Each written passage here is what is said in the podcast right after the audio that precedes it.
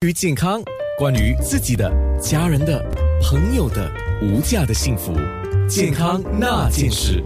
今天我们要学习一个。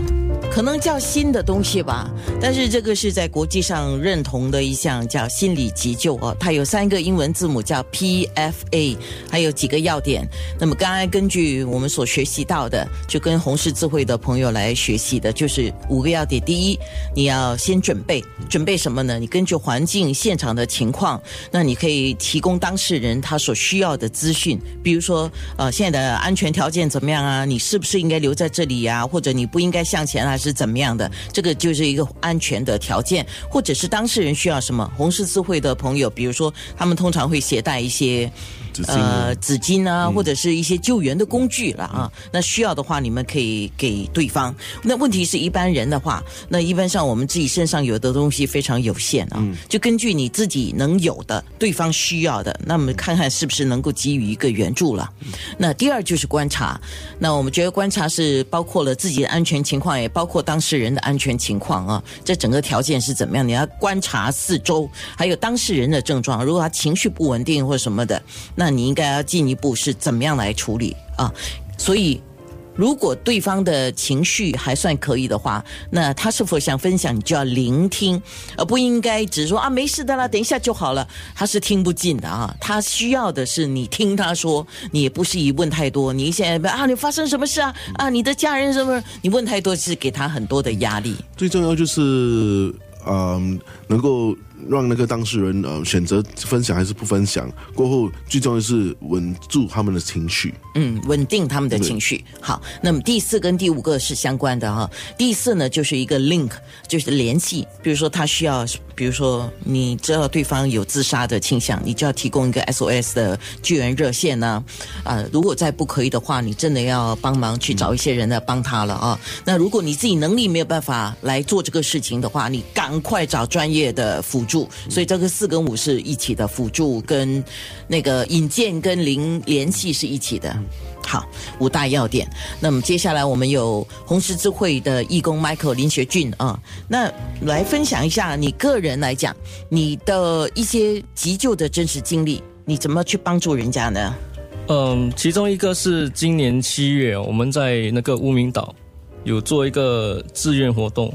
那当时我们的那个急救站有一个呃台湾的那个独行旅客，他其实走进来，但是我们发现到他其实有点晕眩，可能有点中暑，还是吃错食物之类的，所以他当时很虚弱，我们就让他在我们的急救站休息。呃，后来我们的那个呃急救站的活动时间刚好要结束的时候，我们发现到他还是很虚弱，我们就想安排说。他通过我们的那个驻岛的那个警察呃海岸卫队来把他送到本岛，再交由那个急呃救护伤车把他带到那个医院。不过我们发现到他一直在推脱不要进医院。我们发现到他后来是隔天就要飞回台湾，而且可能因为是独行旅者，他也担心呃钱方面的问题。所以后来我们就安排团队里的职工把他送回宿舍。哦，嗯，真的幸好有你们啊！红十字会在大型公共活动当中提供社区的急救服务。那当然，像 Michael 这样的都是一些义工志愿者啊。那你们是经过培训，然后志愿参与红十字会的这些在活动当中提供急救的这个帮助啊。然后还有就是你们在周末的时候，就像你刚才讲的乌敏岛，还有在东海岸公园，这属于大众的一些户外活动比较多人的地方，提供一些巡逻，为有需要的人提供。援助，所以如果说我们的听众有人嗯也想加入你们的团队，首先必须要跟红十字会联系，对吗？然后经过培训，对吗？是的，就经过怎么样的培训呢？呃，就是我们会到学院里面学那个急救课程，嗯啊，就有两种，第一个是那个普通的急救，另外一个就是我们刚刚所说的那个心理急救。哦，嗯，难吗？这样学，我帮听众问呢，难吗？其实对我们而言，我们因为有兴趣，所以觉得不是很辛苦。然后每多两年都会重新的复习哦，所以整个那个学院提供的课程多久啊？呃，可能要林生来回答吧。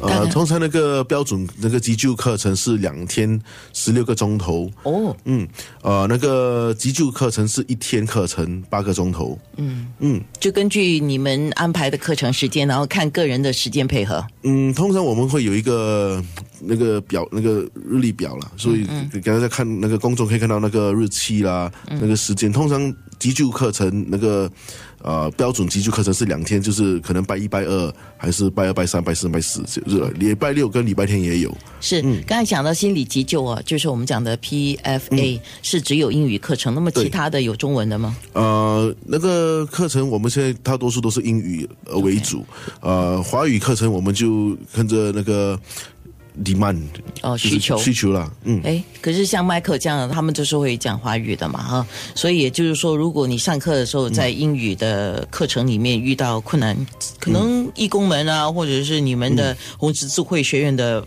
的一些朋友啊、同仁，他们可以帮助嘛，哈。啊、所以我们通常就是会呃根据那个需求，在呃公给大家那个公众选，如果要上一个华语课程，通常是每六个月一次啊，因为我们开办那个课程很少会有呃太多人呃参与，可是英语课程是较多的。